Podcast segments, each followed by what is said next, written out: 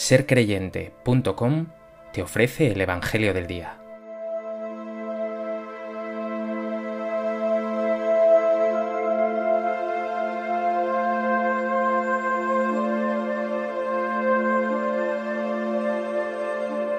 Del Evangelio de Lucas. En aquel tiempo se suscitó entre ellos una discusión sobre quién sería el más importante.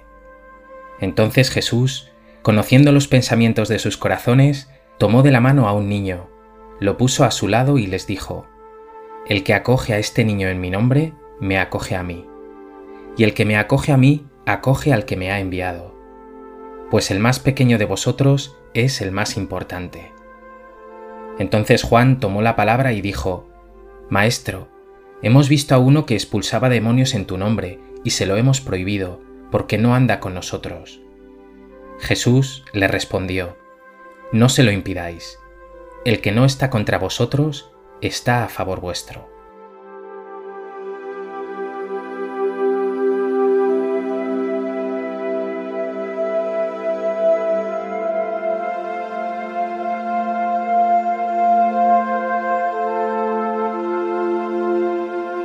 El Evangelio de hoy nos ofrece dos escenas.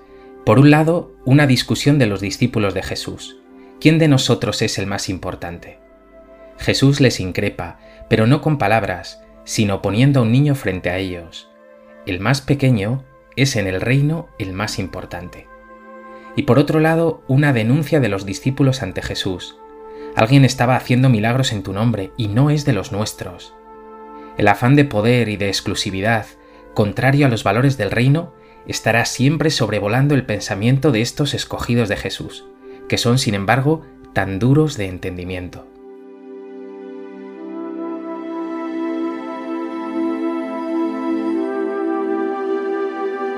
A propósito de estas dos escenas, me gustaría compartir contigo tres pensamientos. En primer lugar, los discípulos no entienden las palabras de Jesús, no acaban de acoger su enseñanza y hacer la vida.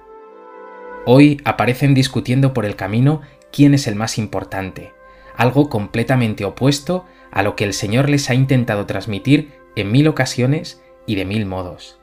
El que quiera ser primero sea último y servidor de todos. Quien se enaltece será humillado, y quien se humilla será enaltecido. Muchos últimos serán primeros. Vosotros también debéis lavaros los pies unos a otros. ¿Te cuesta también a ti hacer vida las palabras de Jesús? Se te cuela muchas veces el afán de ser importante, incluso de creerte mejor que los demás. ¿O haces un verdadero esfuerzo por servir a fondo perdido, incluso por pasar desapercibido?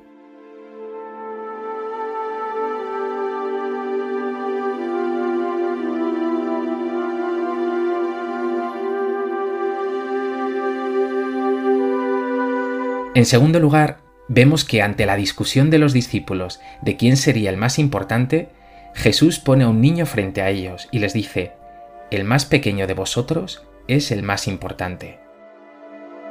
A menudo se insiste en que Jesús toma a un niño como símbolo de la inocencia o la candidez que ha de tener todo seguidor suyo. Quizá incluso podría señalarse su sencillez o su capacidad de asombro. Pero la realidad, tomando a un niño, se refiere a otra cuestión. Jesús pone ante ellos a un niño como símbolo, por un lado, de insignificancia. Y esto lo vemos claro en el pasaje de la multiplicación de los panes. Comieron unos cinco mil hombres, sin contar mujeres y niños. O sea, que los niños no contaban, eran en aquel tiempo lo más pequeño y vulnerable. Pero es que por otro lado, un niño es símbolo de la dependencia absoluta de su padre. Un niño sabe que solo no puede, que todo lo ha de recibir de su Padre. Pues así habrán de ser los seguidores de Jesús. Pasarán por servidores insignificantes, pero en esa humildad y servicialidad encontrarán la grandeza y la fuerza de Dios. Y sabrán además que lo primero no son sus cualidades, ni sus méritos, ni su fuerza, sino que todo lo habrán de recibir del buen Padre Dios. ¿Te consideras débil y pequeño? o tienes un ego importante.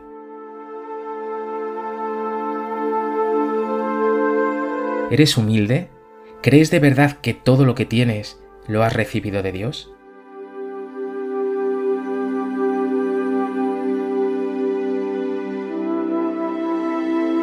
¿Le das gracias y reconoces que sin Él no serías nada?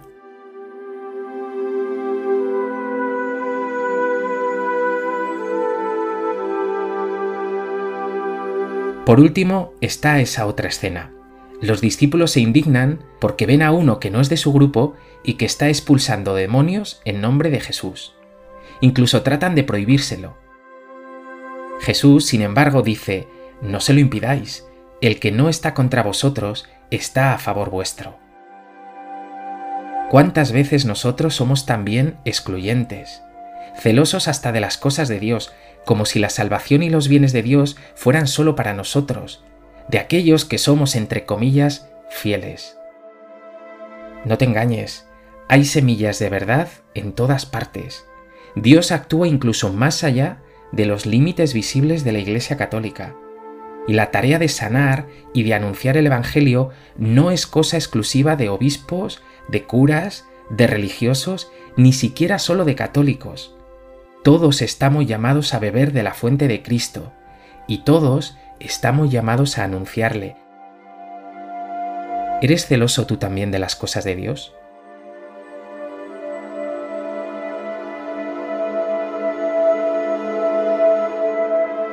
¿Favoreces tú el encuentro de todos con Dios? ¿O más bien crees que Dios es solo tuyo, de los tuyos, de los buenos?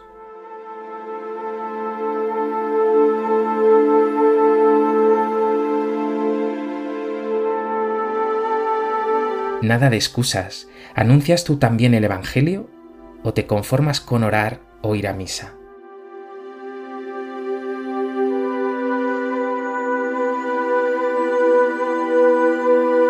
Hoy, a propósito de este Evangelio, puedes decirle al Señor con Carlos de Foucault, Pongo mi vida en tus manos, Señor, soy tu pequeño. O puedes decirle también, Hazme humilde y servidor, elimina de mi vida el afán por ser importante y reconocido, dame fuerza para servir, y hazme apóstol de tu palabra, para llevarte a todos tus hijos, sobre todo a aquellos que se encuentran de ti más lejos o necesitados. Porque tú, Señor, quieres llegar sea como sea, a cada corazón.